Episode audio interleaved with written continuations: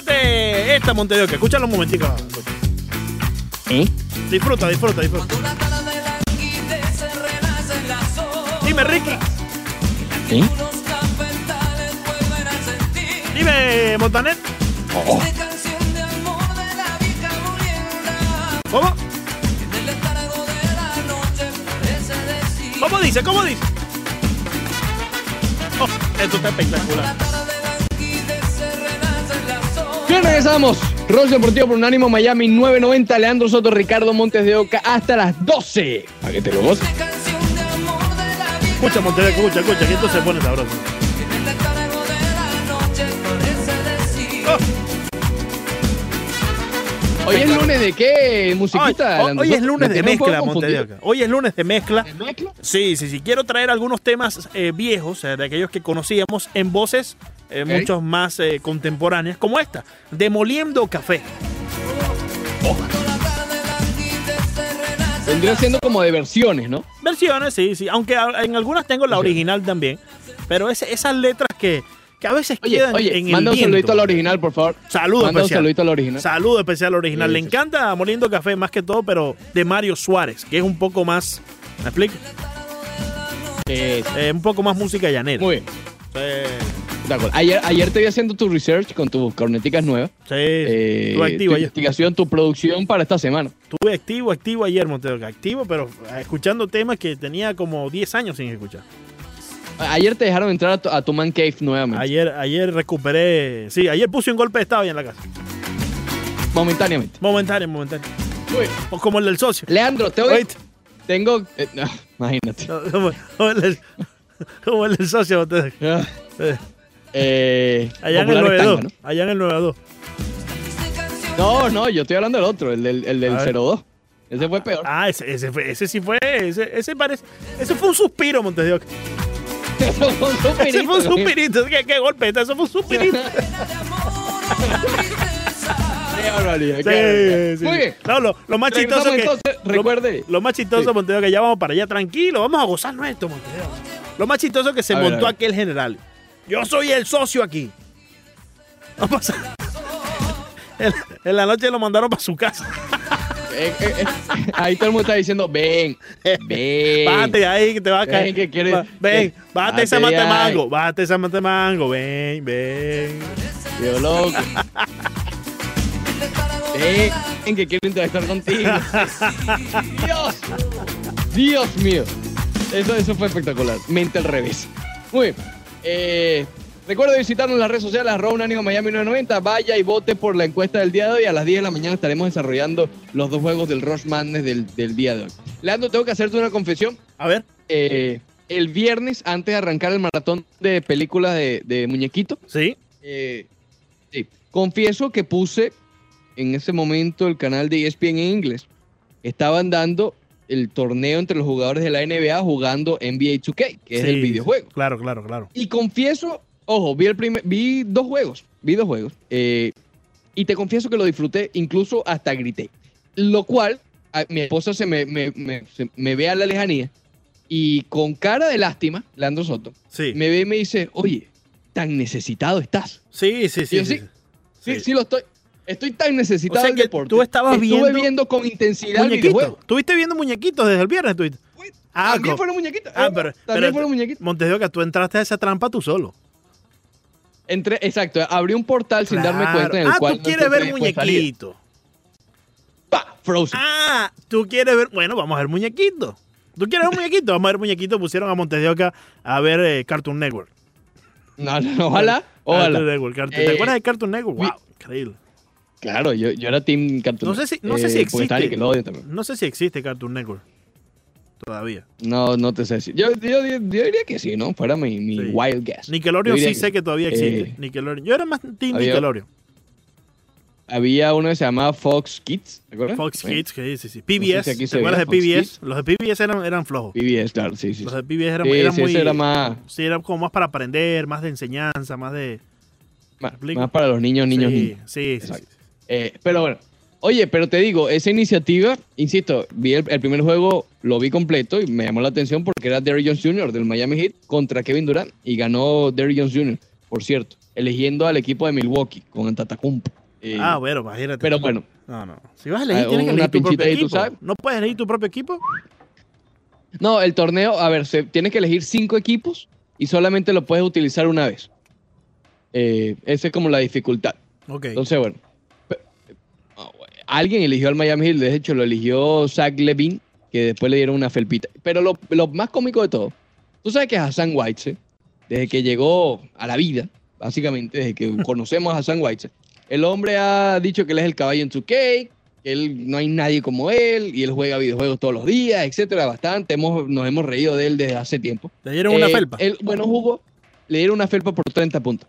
Eh, no, no, que yo soy bueno en 2K. No, no, no, en persona no tanto, en 2K. No, Boom, no. perdió por 30 El puntos. ¿Te acuerdas cuando el Eh, socio estaba eh, llorando porque el overall de, de, de 2K era muy bajito?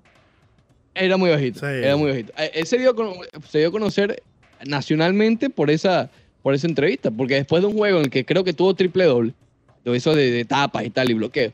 Lo, que, lo que le dice al reportero es que no, que él quiere es que su muñequito sea mejor en, en, en- en- PlayStation. No, increíble. Whiteside, eh, Dios, ¿qué, No, imagínate Whiteside- qué, qué habrá pensado Pat Riley en ese momento. No, White hay que ¿Qué mandarlo hice? para su casa.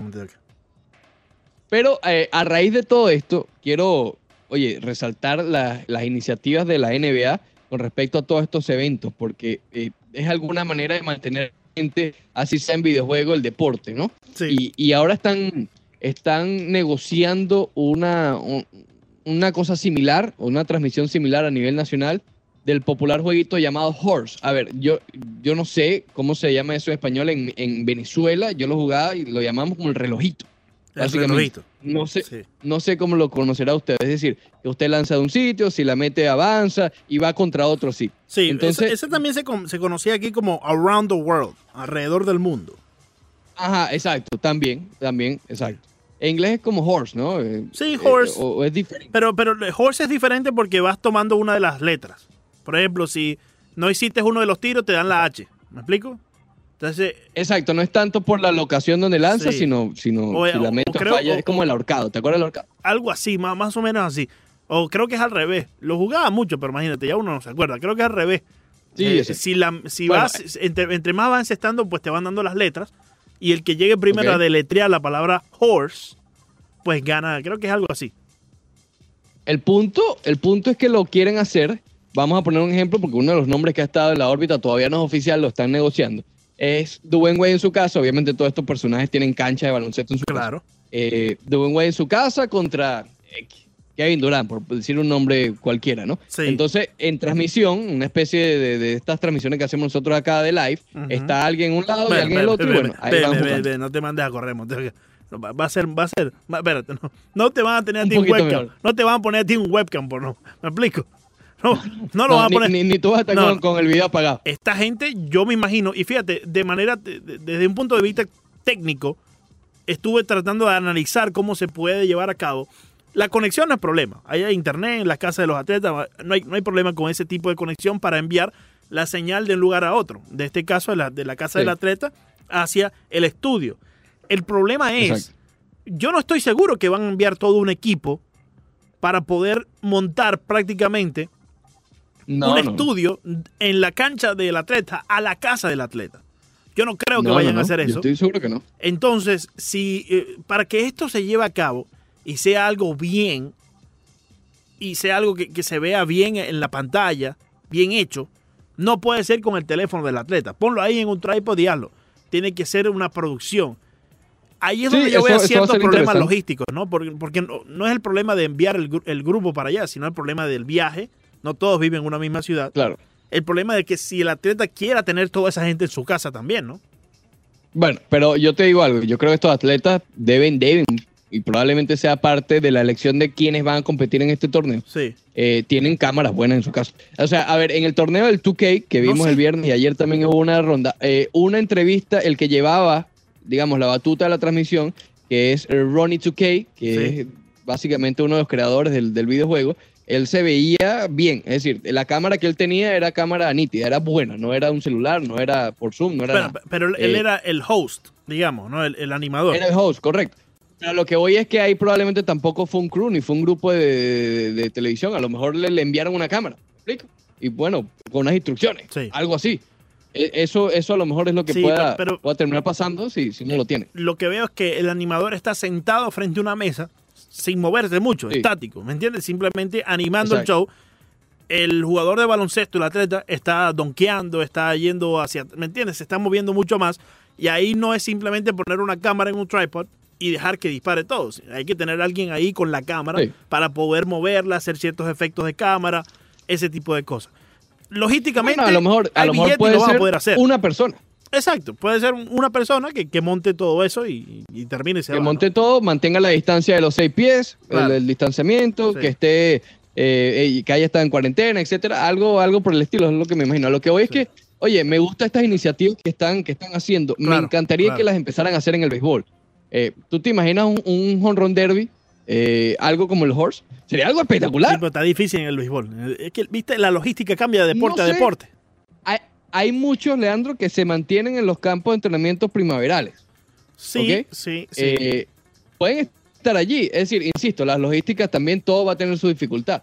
Pero sería algo también, yo creo que en el béisbol se pueden hacer estas iniciativas eh, con, respecto a estas competencias internas, ¿no? claro. Me parece. Sí, no, y, y quizás sea hasta más fácil aún. Eh, lo que pasa con el béisbol es quizás te- necesites por lo menos tres cámaras, ¿no? Una en el bateador y una para cada Sí. outfield. Right, left y una de esas tomará Claro, el centro. esto en el caso que se haga un ron derby. Sí, en el Pero caso puede que sea ser otra cosa, no sé. Sí, pu- puede ser. Pero fíjate, el, el problema con el béisbol, Montes de Oca, y no es por ser, eh, ¿me entiendes?, poner todos los puntos negativos en la mesa, sino es que si ellos mismos no han intentado hacer estas cosas en el juego de estrella, intentarlo ahorita sería como improvisar mucho. Por lo menos la, la NBA ya viene intentando todo este tipo de, de esfuerzos, eh, de competencias, desde el All-Star Sí. ¿no? Ellos, ellos se, digamos que ellos se han atrevido un poco más a tomar el riesgo. Sí, eh, La ellos MLB tienen nunca. menos miedo a los cambios. Exacto, la MLB nunca ha hecho eso. Yo te comentaba a ti fuera del aire, es el momento para los cambios. Claro. O ahora mismo Claro, es el momento para de todo. para todos en todos los aspectos de la vida. Si usted, no sé, tiene un negocio de lavar carros, es el momento de evolucionar y lavar el carro mejor de otra manera más eficiente. ¿Me explico? Claro. Porque está todo No, en no, receso y es el momento de evolucionar. Tomar una mm, situación negativa y hacer algo de positivo. Yo no sé si la MLB Claro. lo quiere hacer porque simplemente nunca lo han intentado. Claro, aquí, aquí con la NBA también hay una gran diferencia. eh, la- el contrato de ESPN con, con la NBA es abismal, ¿ok? Es, mu- Sí. es bien grande. Sí. Y, y- y para ponerlo en coloquial hay que justificar esa plata, ese dinero. Claro, claro. Eh, eh, eh, por eso es que las grandes ligas, sí, hay, también hay contrato con ESPN, con Por- Fox, pero no es la magnitud de la que pagó ESPN. Si hay, que con justificar, si hay que justificar billetes, llámate a Mariano Espino. Sí, ¿Ah, sí, sí? sí, sí, sí, sí, un caballo, Montero. Soy- ¿Filete? Sí, filete, filete. Y de- de- estuviste celebrando por ahí después. Tuve, tuve celebrando, tuve celebrando. Y, y él también. Y él también. Pero, pero no sé, a mí, a, a mí, a mí me gustaría ver esto también. A ver, lo que está haciendo Grandes Ligas también me gusta bastante. Están da- poniendo dos juegos o dos eventos, porque a veces no, no- no es juego, sino es un ron derby. Uno a la una de la tarde y otro a las siete, que son, digamos, los horarios en los que usualmente se ha jugado béisbol, a la una o a las siete, ya sea domingo, lo que sea.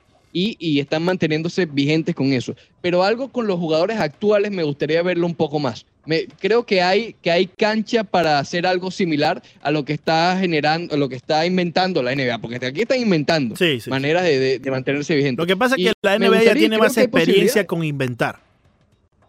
Exactamente. Pero yo creo que es una barrera que deberían en estos tiempos, Claro. oye, ver de, de superarla, porque aquí no estamos hablando de cambiar el juego, de cambiar la lomita, de cambiar... Estamos hablando de pasarla bien, ¿no? En- en- internamente, en los, en los entrenamientos y todo esto, igual que en la NBA con el Horse y todo esto, oye, hay juegos de estos eh, competitivos, ¿ok? Eh, tratar de ver la manera con la tecnología hoy por hoy de hacer algo. No sé. Claro. eh, oye, estoy hablando de lo que a mí me gustaría ver. Por esto nace de que, honestamente, me disfruté por lo menos uno de los juegos estos de videojuegos. La necesidad es tan grande de deporte que me lo disfruté. Pero con las grandes ligas, si hacen un, una competencia, qué sé yo, vamos a quedarnos con la de jonrones. eh, entre, no pongamos dos grandes nombres, quien sea. Oye, yo la voy a ver. La voy Sí, a ver. claro, claro. Y comentada, qué sé yo, algo comentado por sus compañeros. Oye, Oye, sería algo interesante. un juego, un juego eh, similar game, un juego similado que, que se dice, ¿no, Ricardo? Simulated en inglés. Sí. ¿Cómo sería en español? No, simulado o Simulado. exhibición, como quieras. Correcto, de exhibición. Entre los propios compañeros. donde ni siquiera necesitas un escuadrón completo. Con 6, 9 jugadores Exacto. está bien, ¿no? Incluso menos.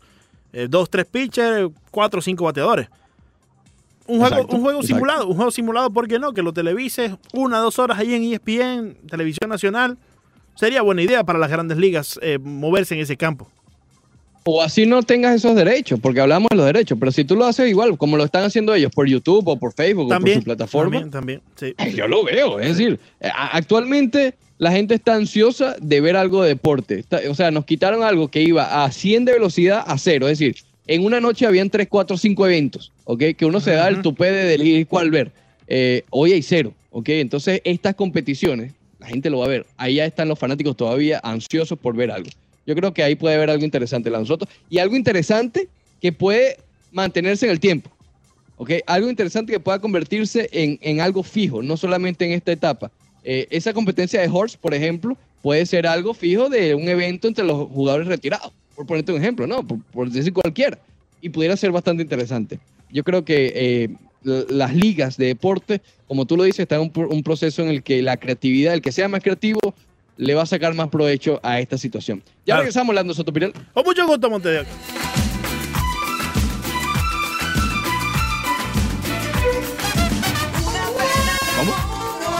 Dime, Fruco. ¿Qué le pasa a Lupita? Hay que preguntar al filósofo. Regresamos al Ross Deportivo por Unánimo Miami 990, abriendo la segunda hora del programa de esta manera. Sí, Hay que preguntarle al filósofo. Lupita. ¿Qué le va a preguntar? ¿Qué Hay le que preguntarle. si lo tuvieras al frente? ¿Qué le pasa a Lupita, filósofo? Escucha, escucha. Escucha. Escucha, escucha. Baila, Zulito. ¡Baila, filósofo! ¡Filósofo, baila, zumba, Oye, filósofo! El filósofo, baila! el filósofo le metía a Montevideo, que el filósofo bailaba. Sí, sí, sí. No, Mm, más o menos. ah, vamos a decir que sí para no entrar en detalle. Oye, el filósofo no podía ver una bandeja pequeña, Montevideo. No, y, dice, no, y de croquete, imagínate. No, no, no, no. no. La bandejita de croquetas, eso no existía. Dígame cuando lo invitaba para allá para la Taberna Blanca, Montevideo. En aquel entonces. No, yo, yo creo que él nunca fue para Sí, claro, claro, claro, claro. No, sí, él hacía programas de allá y todo, Montevideo. ¿Eh? Claro.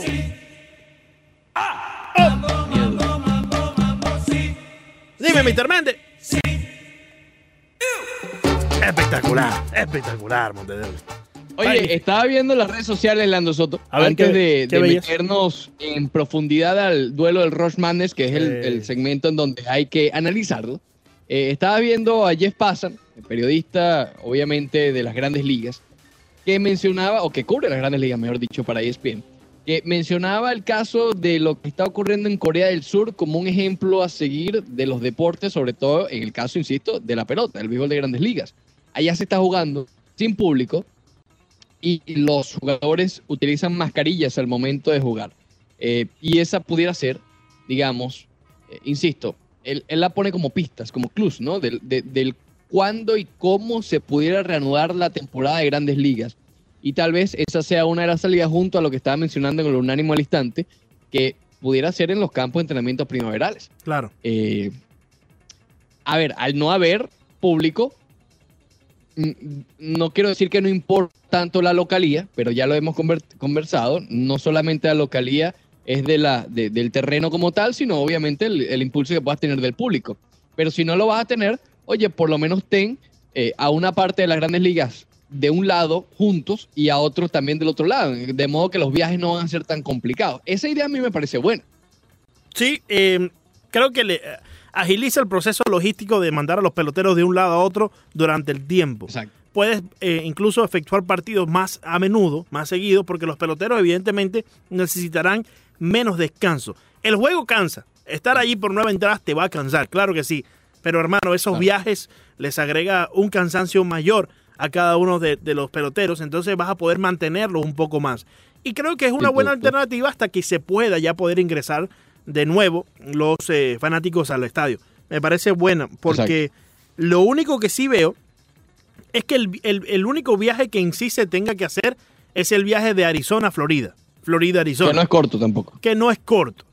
Eh, pero incluso, pero incluso, puedes hacer, y, y- y- y aquí se me va ocurriendo, Montes de Oca. Oh, Por ejemplo, digamos que los Cubs que están allá en Arizona Mm. intercambian por una semana o por un fin de semana sus instalaciones con, eh, no sé, los Piratas de Pittsburgh, que también están aquí en Florida, mejor dicho, ¿no? Entonces, Claro. si esos dos equipos se pueden intercambiar en sí sus instalaciones, los Cubs pueden ir a jugar una semana sin viajes a Florida y el equipo Claro. de los Piratas puede ir una semana a Arizona para formular los juegos necesarios contra los equipos de, de- de- que estén en la liga de la Toronja. Obviamente esto va a tener todavía un, un feeling, un sabor todavía a sprint training. Así que ha- hay que hacer algo para que pueda sentirse más como un juego de temporada regular. Claro, bueno, pero es que yo creo que así sean los estadios convencionales, o los uh, estadios convencionales de la temporada regular, digo, el feeling va a ser igual diferente porque no va a haber gente, ¿no? sí, sí, sí, es claro, más, claro. yo recuerdo, no sé si te acuerdas, Leandro, creo que fue, me voy a atrever, creo que fue en el año 2015, que fue el Opening Day de Grandes Ligas entre los Cardenales y los Cachorros, eh, cuando era juego único, no como es ahora que en el mismo día juega todo el mundo. Eh, era el juego único inaugural. Y en ese momento el Wrigley Field estaban renovándose. Y no Sí. gente en las gradas, porque, porque no estaban, están renovando la parte del Wrigley Field. Y ya se sentía o se percibía un juego raro, ¿no? Porque no había gente en las gradas del Wrigley Field, que es una de las partes más famosas. Ese feeling va a ser diferente. Pero, compadre, es que ahora la, la opción es que no haya nada. Claro, claro. Eh, Sí. yo prefiero que comience y ver juegos en, en- en el sprint training. Claro, siempre con las medidas de seguridad adecuadas, ¿no? Definitivamente, Pero, definitivamente. Y, y yo creo que esto tiene que dejar pasar el mes de abril y que sea por lo menos, no sé, por allá por mayo, junio. Eh, porque evidentemente hasta aquel entonces no se va a eh, permitir del todo, como ha pasado en otros países, por ejemplo en China, la aglomeración de gente, ¿no? El- el eh, mucha, mucha gente en un solo lugar. Aglomeración. Aglomeración Sí, es la cuestión. Aglomeración. O el conglomerado. O el conglomerado. Exactamente. La reunión de Pero muchas bueno, personas. Eh, yo creo que es algo interesante y, y- y- y- y por lo menos vale la pena analizarlo. No había pensado yo antes de la propuesta en lo de los campos de entrenamiento, pero tiene toda la lógica del mundo. Evitas viajes, evitas eh, eh, eh, lo que tú mencionas. Bueno, el propósito del por qué. A ver, ¿por qué en Sprint Training se hace eso? No solamente por el clima de, de Arizona y de Florida, sino para eh, mitigar lo- lo- los viajes que son tan pesados. No Tener a todos poner, los equipos cerca. Claro, en el sprint training no vas a poner a viajar a los Dodgers a, sé yo, a Boston. Es Claro, decir, ¿para claro. qué? No tiene sentido. Eh, ponlo, cosa que, ojo, se hace en la NBA, pero eh, eh, hay- hay menos juegos, obviamente. En el béisbol siempre va a haber muchos más juegos. Entonces, hacerlo algo similar para mitigar el, impacto de, de- los viajes. A mí me parece eso, digamos que lo veo optimista. Hasta hace unos días tú te pones a pensar como que, oye, que se lleve a cabo la temporada de Grandes Ligas se ve complicado, se ve lejano, pero el hecho de que esté esta idea en los campos de entrenamiento, no, no veo la idea tan lejana. Veo que pudiera llevarse, insisto, no la semana que viene ni en dos, pero sí la puedo ver en junio, por decirte algo, o a mediados de mayo, ¿por qué no? Con estas medidas. Todo puede Claro. pasar. Obviamente una fecha que demos aquí es totalmente sin, sin piso alguno, ¿no? Pero la veo, y es mi percepción, la idea de los campos de entrenamiento, veo más cercana a las grandes ligas. Eh, eh, eh, Sí. Es la única percepción. Pero bueno.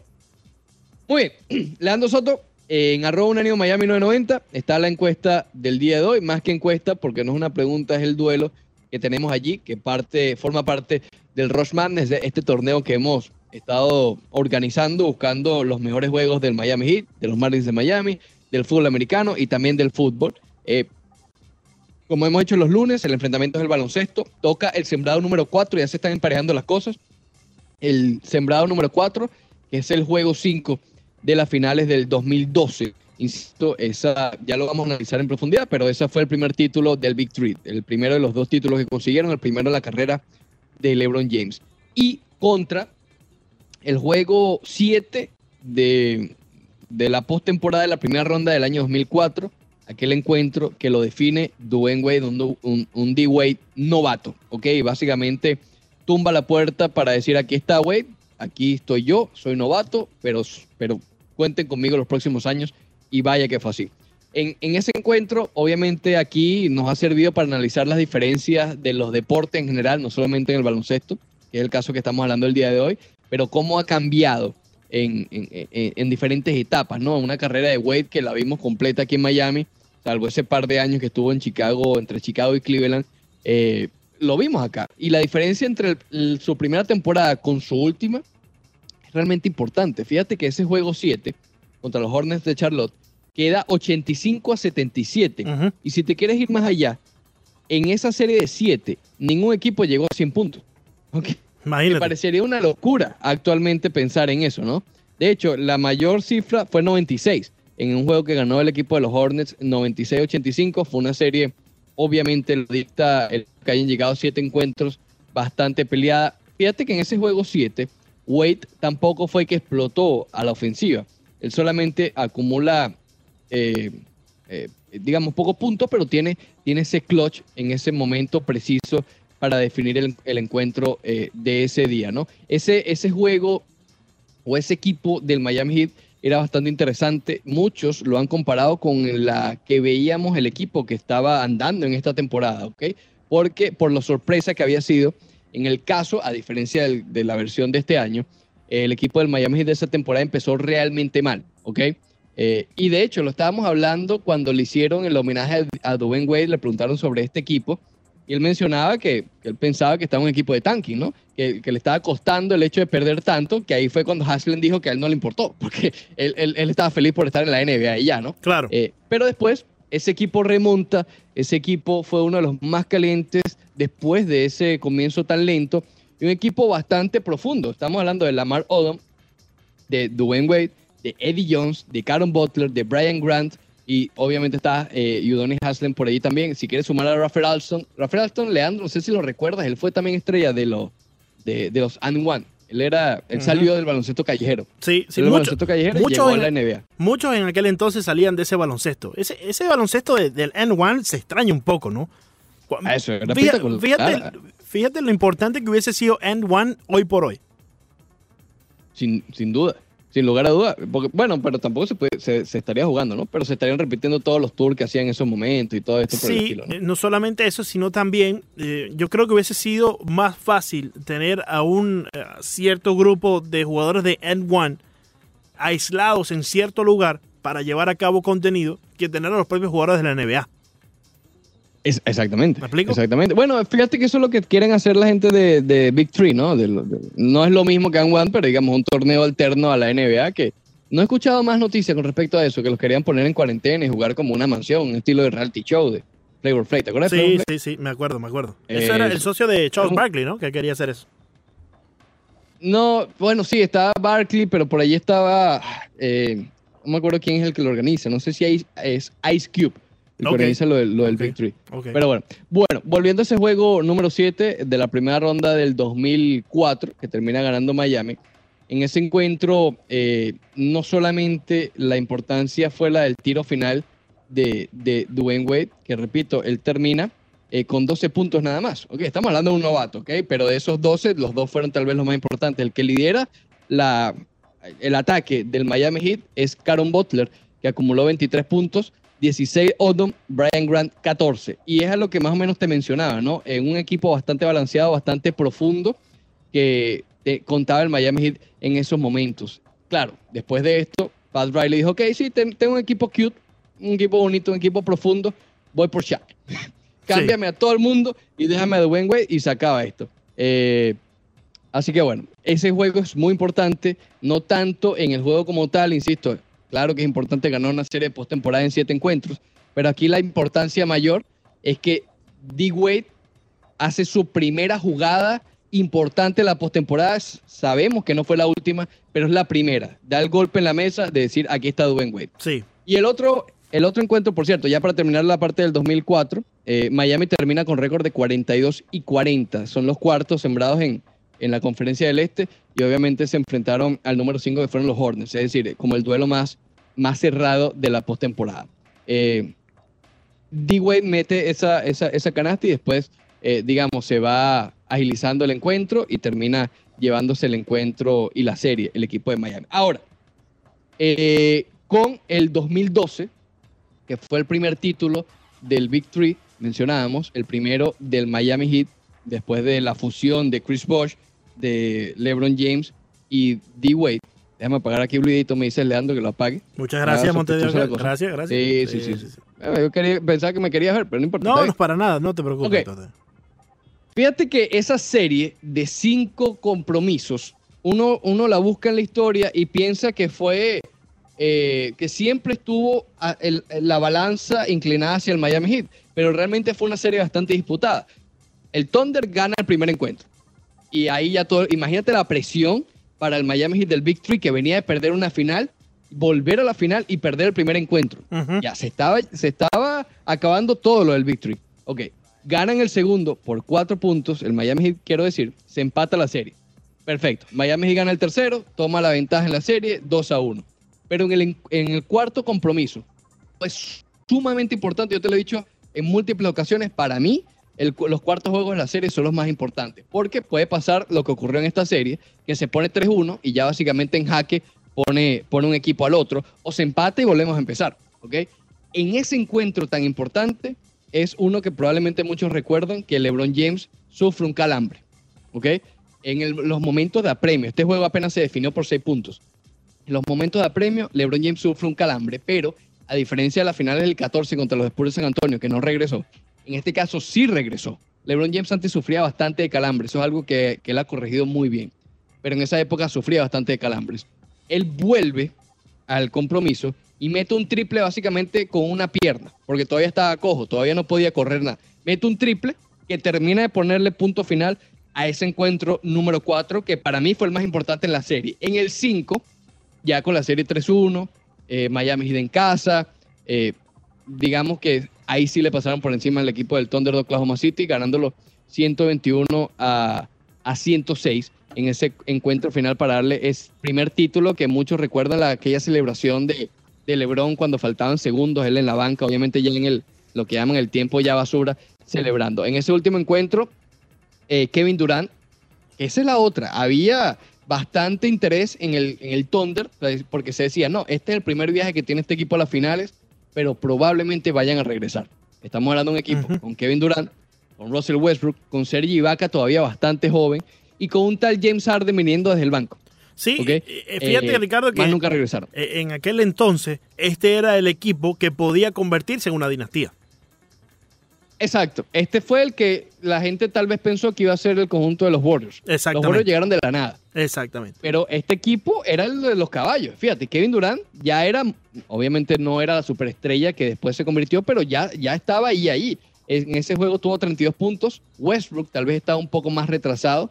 Era una estrella, sin duda, pero todavía no había alcanzado el techo.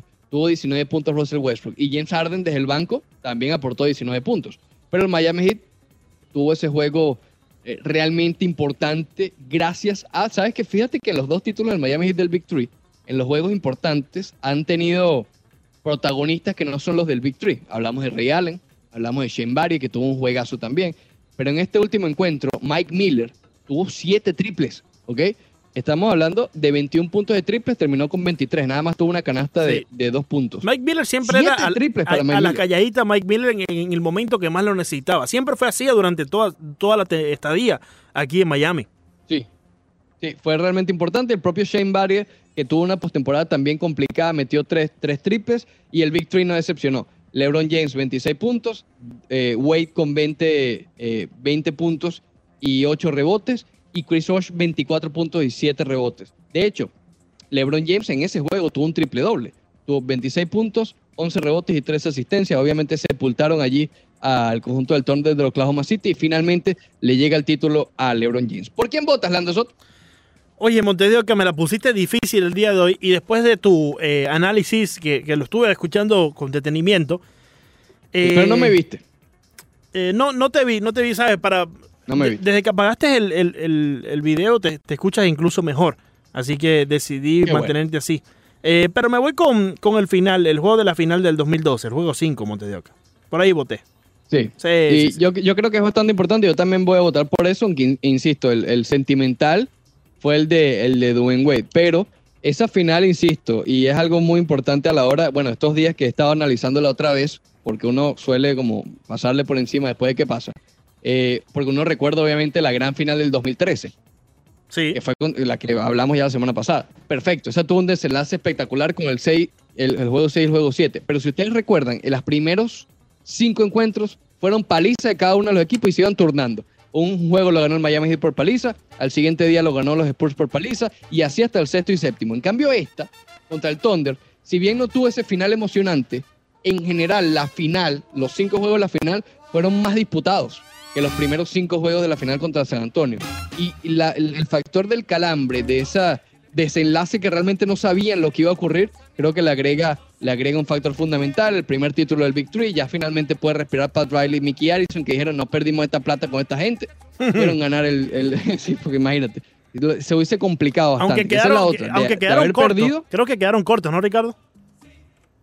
Ellos quedaron cortos, pero es lo que una vez mencionamos. Yo no diría que fue decepción, porque dos títulos es bastante complicado de conseguir y sí. cuatro viajes a la final también. Pero las, Lo la- que pasa es que las expectativas de ese equipo eran que iban a ser los mejores en la historia. Claro, claro. La, expectativa no era que podían ganar año tras año.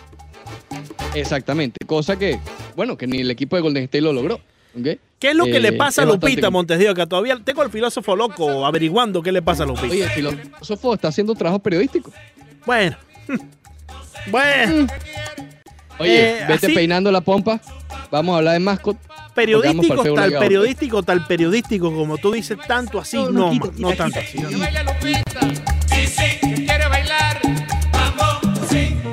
Sí. Vaya, Osmani. ¿Eh? Oh. Dime, Celi, dime. Dime. Celi, dime. Filósofo. Dime, Celi.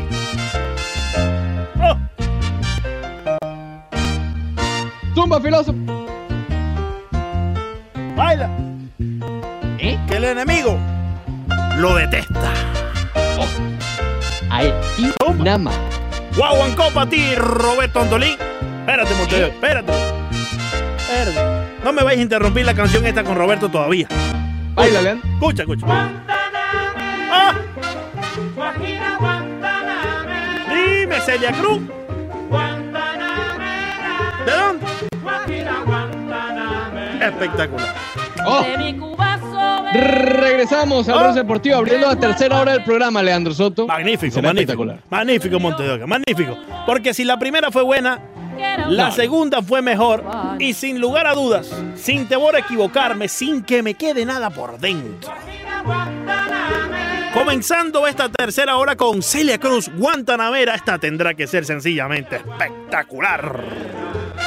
La libertad fue un Oh, que nos Muy bien, y ya como lo adelantaba Leandro Soto Pirela, tenemos en la línea a nuestro colega y compañero directamente desde España, Roberto Antolín. Roberto, primero, ¿cómo estás con el saludo? ¿Cómo va la cosa por allá por España? Háblanos de ti, Roberto.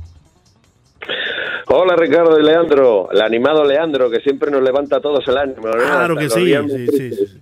Subiendo el ánimo Bueno, con pues- un ánimo siempre, Antolín. Claro que sí, Leandro, te tienen que subir el sueldo. Ya te lo digo yo acá desde España para un ánimo que le suban el sueldo a Leandro y a Ricardo. Oh, eh, Creo que está muy lejos para que te escuchen, ¿oíste? Eh, sí, sí, sí. Creo que- Bueno, pues Pero bueno, algo llega. seguimos Oye, Roberto, cuéntanos cómo ha estado la estábamos. situación en España en general antes de meternos con el fútbol ya de lleno. ¿Cómo, cómo ha estado la cosa en esta última semana? Pues eh, estamos eh, exactamente igual que estábamos semanas anteriores. Hoy sí que se ha visto, bueno, un poco de esperanza, pero es un poco, porque todos los días, eh, como bien he dicho en este programa, fallecían en torno a 800, 890 personas, casi mil, y hoy ha sido el día en el que menos personas han fallecido, 670. Es una pequeña bajada de- del número de muertos, pero es un halo de esperanza al cual agarrarse. Eh, Claro. La cosa debe descender eh, paulatinamente y es cuestión de paciencia. Eh, nos dieron otros 15 días más, nos prorrogaron esta cuarentena otros 15 días. Ahora se terminará el 26 de abril. Solo nos queda esperar, tener paciencia, eh, hacer caso a nuestro gobierno e intentar ayudar a- al pueblo español confinándonos en casa y saliendo lo menos posible a la calle y, viendo que esto ya, pues eh, vislumbramos un poco de esperanza con el dato que nos han dado hoy. Pero seguimos exactamente igual haciendo la misma vida que hacíamos semanas atrás. Claro. Eh, muy bien, Roberto. Ya hablando de por sí en el fútbol, sabemos que las noticias están detenidas, pero he visto muchos reportes Roberto, sobre tal vez el, el interés de Lautaro Martínez, ya el Barcelona es obvio, pero que no ha podido renovar con el Inter, eh, o el Inter no ha podido renovar con él, lo que le deja de, quizás las puertas abiertas para el Barcelona de meterse en esa negociación. Haaland eh, supuestamente está bien cerca, por lo menos en el interés del Real Madrid. ¿Qué has escuchado y qué tan real son estos reportes, entendiendo toda la situación que vive el mundo? Porque los leemos, pero queremos saber si de verdad son de, de confiar esos reportes que estamos viendo por allí. Pues la verdad es que Alan al Madrid no lo veo, la verdad. Eh, luego, Lautaro al Barcelona tampoco, porque acá no se habla de eso. Eh, ten en cuenta que el Barcelona ha tenido que hacer un recorte salarial de un 70% a sus futbolistas. Ellos aceptaron y ahora hablan de un segundo recorte. Eh, Bartomeu no tiene suficiente con haberle recortado el 70%, que se habla de otro recorte a mayores. Con esa situación que tiene el Barcelona de la venta de Rakitic al Sevilla. Recordemos que Rakitic fichó por el Barcelona y en el club en el que estaba anterior, el croata, era en el Sevilla. De hecho, su mujer es sevillana. Pues se hablan Sí. del retorno de Rakitic al, al Sevilla porque el Barcelona lo quiere vender, desprenderse de futbolistas y de masa salarial. No tiene dinero para afrontar ni el fichaje de Neymar ni el fichaje de Lautaro, a no ser que quieran venir gratis o un intercambio de jugadores. Eso sí que podría valorarse desde las arcas del Fútbol Club Barcelona. Y en el Real Madrid se habla de un- una reducida, por primera vez se habla de una reducción de salarios de un 10% en el caso que se disputen las jornadas que quedan y si no se pudieran disputar y quedaría suspendida la liga, se hablaría de un 20% de recorte en el salario. De eso se ha hablado hoy acá en España. Eh, en torno al, al Real Madrid y al Barcelona se habla de la imposibilidad de que vengan el próximo verano ni Neymar al Barcelona ni Mbappé al Real Madrid. Eh, se habla de una congelación de los fichajes, incluso acá en España, de que los equipos continúen con las mismas plantillas que, que tenían hasta ahora eh, y de que no va a haber grandes nombres en este, en este mercado, por lo menos en, en los equipos españoles. Eso es de lo que se ha hablado hoy acá, en España. Claro, claro, incluso la pregunta sería, ¿va a haber eh, la ventana de fichajes? Sabemos que normalmente el verano es para eso, ¿no? Es, digamos, se les da esa posibilidad de, de los fichajes a cada uno de los equipos en Europa, pero si la temporada se reanuda, eh, si Dios quiere, y, no es cancelada y se reanuda en un mes, oye, en el verano se va a estar jugando probablemente partidos de liga, incluso de Champions, y no va a haber tiempo para, el- para la ventaja de fichajes, para la ventana de fichajes. Acá en España se habla de que esa ventana se abriría desde septiembre hasta diciembre. Eh, en septiembre se, se reanudaría la Champions, pues el mercado de la próxima temporada se abriría desde septiembre hasta enero. Duraría, o sea, hasta diciembre, duraría tres meses el mercado. Eso es lo- la suposición que se hace, porque de momento los únicos equipos que están entrenando en Europa a día de hoy es los equipos de la Bundesliga. Ellos han empezado los entrenamientos. El Schalke 04 ha empezado los entrenamientos. De hecho, he hablado con un jugador, eh, Omar Mascarrel, que es un futbolista español que militó en las categorías inferior- inferiores del Real Madrid y que ya han comenzado los entrenamientos en el Schalke 04. Eh, es el primer equipo que se ha puesto en marcha en la Bundesliga en Alemania. Recordemos que en Alemania eh, no ha afectado tanto el coronavirus, pero igualmente todas las ligas europeas comenzarán a la vez. Pero sí que es Claro. verdad que el Schalke 04 ha sido el primer equipo en, en hacerlo, equipo mítico donde militó eh, Raúl González cuando se fue del Real Madrid, recordemos. Claro. Eso es lo que, lo que sucede acá en España y también se habla de un presunto interés eh, del Real Madrid por Fabián, el jugador del Nápoles, y un intercambio, que eso sí que yo creo que va a haber más que eh, pagar fichajes cuantiosos, intercambio de jugadores, de una suma de dinero más Luka Jovic, que en el Real Madrid no ha triunfado y sería del interés del, del Nápoles. Claro. Y, y justamente eso iba, eh, Roberto, lo hemos hablado ya en la semana pasada. Eh, insisto, obviamente especulando de cómo toda esta situación va a cambiar el futuro de, los deportes, que, es el tema que estamos eh, discutiendo, ¿no? Aquí en Estados Unidos, generalmente, eh, los, los cambios de jugadores son mucho más comunes que los fichajes como tal a dinero limpio, ¿no? A diferencia de, Europa. ¿Tú crees que eso puede ser un cambio que veamos en Europa? Ya no tanto los fichajes y compras directas de un jugador hacia un club, sino intercambio y transacciones entre jugadores. ¿Lo ves factible que pueda llegar a, ser uno de los efectos de que nos deje todo este coronavirus? No va a quedar de otra. Yo sé que la NBA es, es muy común, eh, se hace muy común entre franquicias eh, hacer incluso por rondas de draft. Eh, eso es súper común en, en Estados Unidos y es un método que, que podría servir en Europa. Nunca se ha hecho, la verdad, pero podría ser que debido a este coronavirus y cómo está afectando a la economía del país y más concretamente al fútbol, debería de, de poder realizarse. Esa es una de las propuestas que está realizando el Barcelona eh, con otros equipos por los cuales tiene intereses. Por ejemplo, en el caso de Lautaro, es- ese supuesto interés solo podría hacerlo cambiando cromos, cambiando jugadores. Pero para eso el Inter tiene que tener algún jugador atractivo del Fútbol Club Barcelona que le pueda llegar a interesar y que el Barcelona quiera desprenderse de él. Es evidente que si tú te quieres desprender de un jugador es porque su rendimiento no ha sido el más adecuado y dejar marchar a un jugador como Lautaro, que es uno de los jugadores franquicia del Inter, goleador, junto a Lukaku eh, eh, y el uno de los mejores hombres que tiene Conte, mm, no resulta muy lógico, porque si fuera un canje debería ser por quién, por Luis Suárez, por Messi, ese sería un cambio justo, o, Claro, por, o por quién van a claro, cambiar a. Lautaro, por Ansu Fati, Sí, sí, exacto. Sería algo bastante complicado, ¿no? Obviamente es más difícil de, de comparar como tal. Oye, ¿cómo, ¿cómo afecta todo esto también, no tanto a las transacciones de los jugadores y los procesos de cada uno de los equipos? Estábamos viendo que el Real Madrid, en el caso eh, de ellos, estaban yéndose hacia un verano en el que iban a hacer un fichaje grande, ya sea Mbappé, o ya sea Haaland, o ya sea, iban por lo menos a intentar hacer uno de estos fichajes importantes.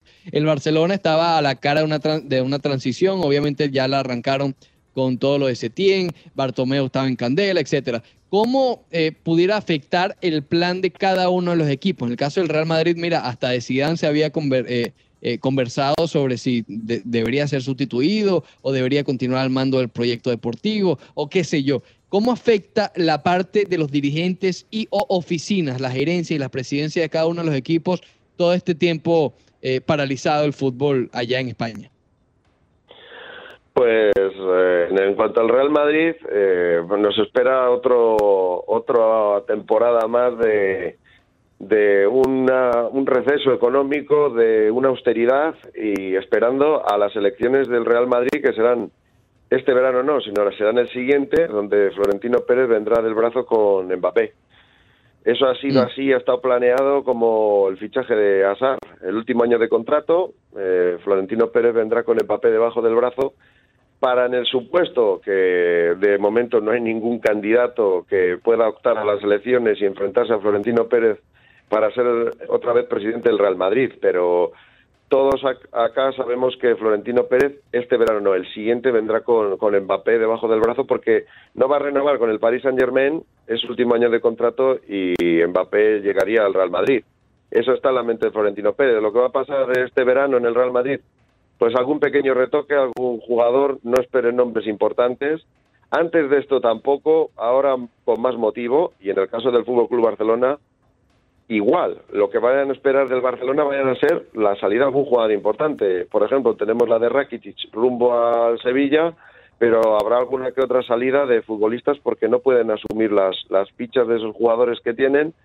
Y más que compras importantes o fichajes de relumbrón, podemos esperar salidas, salidas de equipos o intercambio de jugadores dentro de la misma liga y con jugadores de, de otras ligas, pero no de nombres deslumbrantes. Eh, en- acá en España se esperaba el fichaje de Podva, eh, estaba ya más o menos todo apalabrado porque era una petición de Zidane y Podva había estado presionando.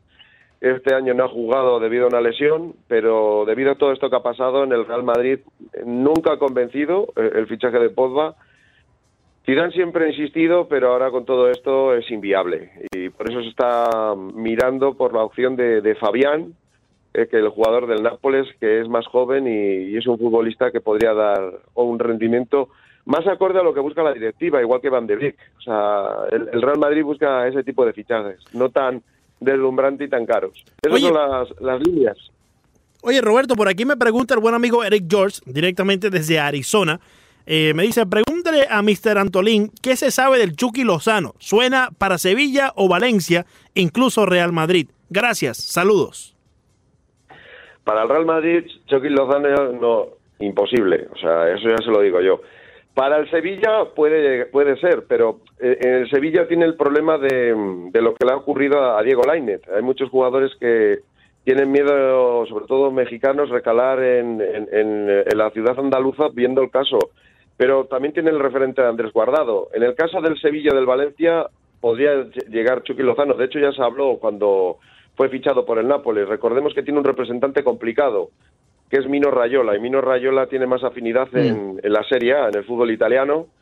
Es representante de Balotelli, Zlatan Ibrahimovic, y él se desenvuelve mejor su representante en, en la Serie A italiana. Pero tanto para el Sevilla como para el Valencia podría, podría ser una opción, la del Chucky. De hecho, ya, ya hubo interés antes de fichar por el Napoli.